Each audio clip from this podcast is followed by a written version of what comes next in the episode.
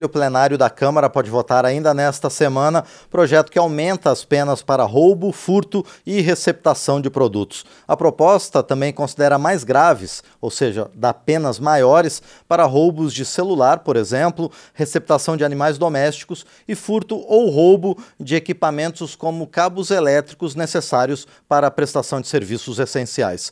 Um dos autores da proposta, o deputado Kim Kataguiri, do União de São Paulo, é nosso convidado para falar sobre o tema. Deputado, bom dia, obrigado por estar aqui no painel eletrônico. Bom dia, eu que agradeço o convite, é um prazer estar aqui. Deputado, prazer é nosso. Deputado Kim Kataguiri, é necessário aumentar as penas para esse tipo de crimes? A lei já não é suficiente?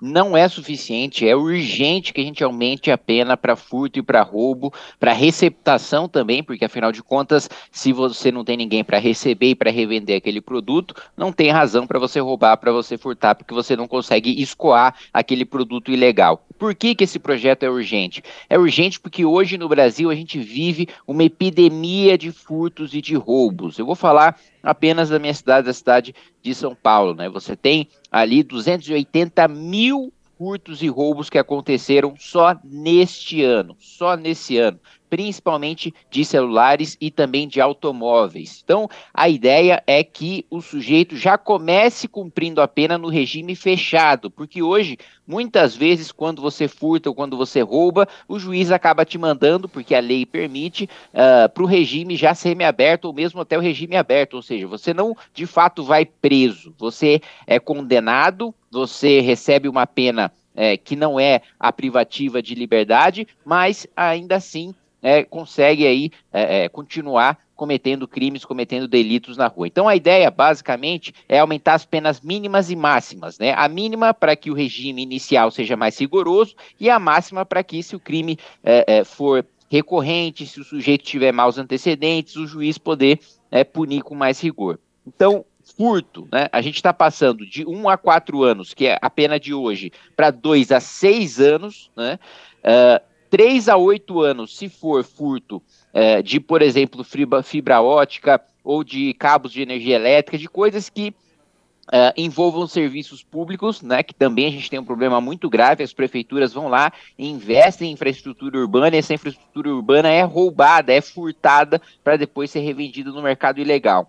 Roubo, hoje a pena é de 4 a 10 anos, a ideia é passar de 6 a 10 anos uh, uh, e com as qualificadoras a gente também mexe, então o roubo que tem como resultado uma lesão grave, ou seja, você não só rouba a pessoa, mas você deixa uma lesão permanente, né? Por exemplo, uh, decepa um membro da pessoa ou deixa ela imobilizada, uh, paraplégica ou tetraplégica, a pena passa a ser de 16 a 24 anos de cadeia e no caso de latrocínio, né, quando você rouba e mata a pessoa depois, 24 a 30 anos. E no latrocínio eu quero fazer aqui um registro especial, né? O meu avô, o Tomio Katagiri, que foi, veio do Japão, né, imigrante japonês, é, foi vítima né, de latrocínio, ele era caminhoneiro, trazia é, brinquedos né, de presente de Natal é, para o meu pai e para os meus tios,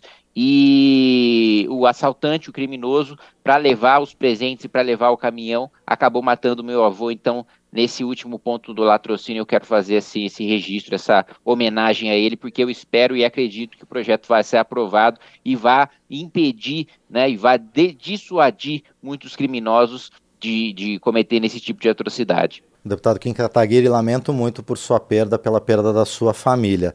Realmente não é um episódio que a gente gostaria de vivenciar. Ninguém gosta de vivenciar. Bom, deputado Kataguiri, é, além dessas, desses crimes que causam é, prejuízos, vamos dizer, pessoais, como furto de celulares, automóveis, também na, na lei o senhor está propondo o aumento da pena para esses crimes que causam prejuízos coletivos, como furto de cabos de energia, ou de internet, ou de telefonia. É preciso um olhar mais atento, deputado, a esse tipo de crime? Sem dúvida nenhuma, porque esse crime ocorre todos os dias. Eu estava conversando agora uh, recentemente com o ex-ministro, ex-secretário André Matarazzo, e ele estava me relatando que quando era secretário da cidade de São Paulo, e até hoje isso persiste, você tem furto até de tampa de bueiro, né? Ele conseguiu desarticular, na sua época de secretário da cidade de São Paulo, uma quadrilha, né, que tinha vans que paravam na frente, é, em cima né, de, dessas tampas de bueiro. Essas vans tinham um buraco embaixo e aí eles extraíram essas tampas para depois venderem para ferro velho, para depois é, venderem para quem Bom, nós tivemos uma pequena interrupção. Comete o crime de receptação. Então, uh, com cabos, isso acontece hoje, perdão. É, deputado, a gente teve uma pequena interrupção no sinal, mas o senhor pode continuar falando, por favor. Ah, sim. Não, eu estava dizendo que é, a época do secretário André Matarazzo, você tinha uma quadrilha que foi desarticulada que roubava tampas de bueiro, né, para você depois revender né, aquele metal.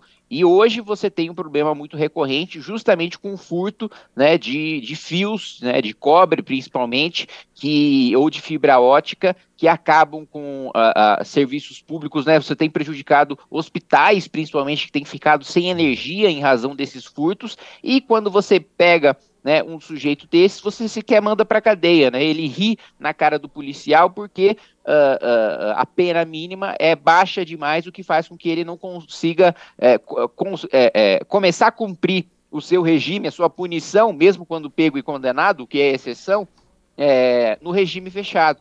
Né? Então, é, eu já ouvi relatos de guardas municipais falando que é, de pessoas com de 10 a 15 passagens por furto e que eles não conseguem levar essas pessoas para a cadeia. Né? Então, a ideia é justamente, né, principalmente esse criminoso profissional, recorrente, esse que não vai parar de cometer crimes, ter uma pena mais rigorosa como eu coloquei aqui no caso uh, de latrocínio Sim. ou de uh, roubo com resultado de lesão grave, né? Agora, deputado Kim Kataguiri, uh, um, dos um dos objetivos que o senhor citou na primeira resposta é que isso desestimule os crimes por conta das penas maiores. Agora, é preciso atuar mais também na repressão a esse tipo de episódio, deputado?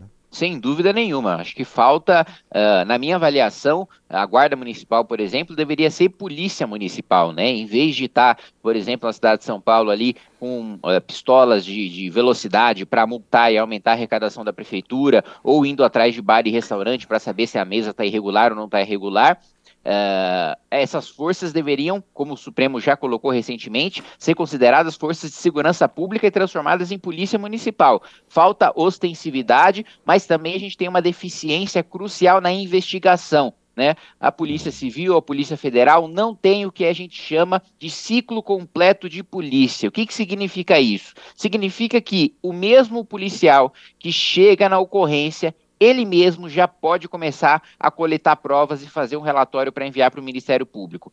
E você pode é, me perguntar, bom, se não é assim que funciona, como é que funciona no Brasil? Eu tenho um exemplo né, real, né, eu tive no ano passado, né, a, a, a convite do Hospital do Amor, Hospital do Câncer de Barretos, na festa do peão de Barretos, né? E lá eu vi um, um, furto, né? E eu com meus assessores lá conseguimos pegar uh, o criminoso. E aí o que que aconteceu? Tava lá a polícia militar, nós chamamos a polícia militar, e a polícia militar perguntou se as vítimas queriam levar, né? Uh, uh, ir até a uhum. delegacia, né, para a polícia civil, para eles fazerem um boletim de ocorrência contra aquele criminoso. Então veja a burocracia. A polícia militar pode pegar aquele criminoso, mas não pode coletar o depoimento da testemunha na hora, não pode pegar a imagem de câmera, não pode pegar a, a, a, o relato da vítima, para já é, é nisso é, iniciar o processo né, no Ministério Público e já ter um contato direto entre polícia e Ministério Público sem necessitar dessa estrutura cartorial que a gente tem.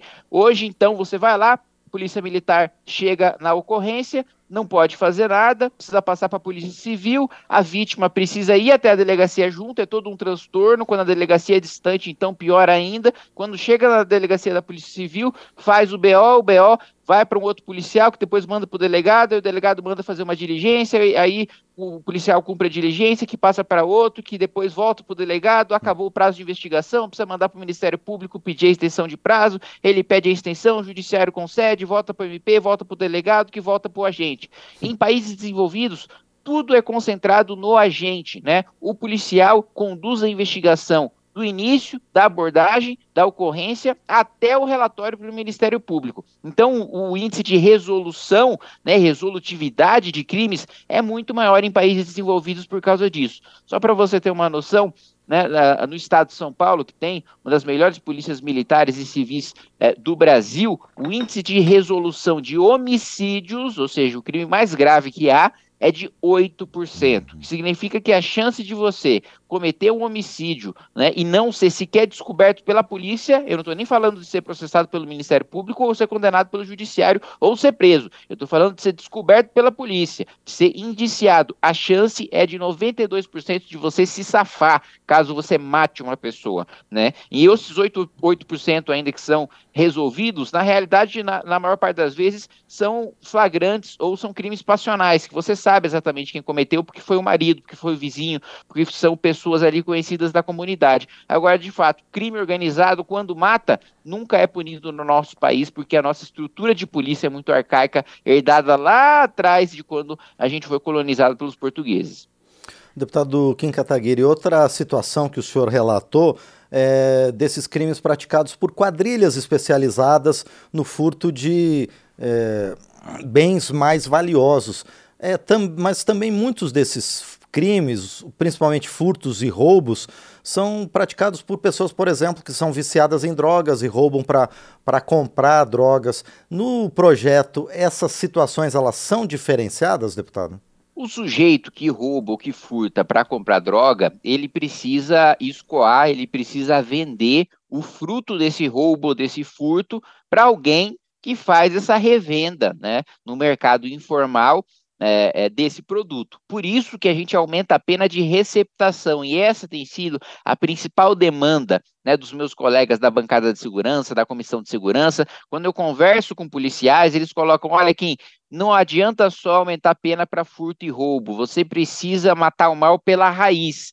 Se não tem gente que vai receber o fruto desse roubo, o fruto desse furto, para revender, se você tem uma pena pesada na receptação, receptação, os policiais me relatam, é o crime mais fácil de se, de se é, é, constatar, de se pegar o sujeito que comete receptação do que furto e do que roubo. Então você consegue desarticular muito muito do crime organizado que trabalha com contrabando, que trabalha com a sonegação, que trabalha com venda de produtos roubados e de produtos furtados. Então, você tem, por exemplo, né, em São Paulo foi constatado no estado que há 267 cracolândias. Na cidade de São Paulo é a cracolândia mais emblemática, né? No fluxo de usuários de drogas, você já sabe onde é que quando alguém precisa é, é, furtar ou roubar para consumir crack, o sujeito já sabe onde é que ele vai vender né, o produto daquele crime para ele poder trocar por droga. Então, se a gente desarticula essa receptação, a gente consegue também manter, é, é, é, de, desconstruir ali a atuação do crime organizado nesses grandes fluxos de usuário de drogas, principalmente de drogas mais pesadas como o crack, que o Brasil, eu descobri recentemente em conversa com o deputado Coronel Ulisses, é o maior consumidor de crack do mundo. Eu agradeço muito ao deputado Kim Kataguiri pelas informações sobre o projeto de sua autoria, ao lado de outros parlamentares, que aumenta as penas para furto, roubo e receptação de bens. Deputado Kim Kataguiri, muito obrigado mais uma vez por sua presença aqui no painel eletrônico. Obrigado pela oportunidade e eu espero aí construir um país né, com esse tipo de projeto em que o criminoso ou muda de país ou muda de profissão. A gente vai caminhando nesse sentido para um dia no futuro a gente ter um país nesse sentido. Muito obrigado pelo convite. Nós aqui agradecemos mais uma vez, então, ao deputado Kim Kataguiri, do União de São Paulo.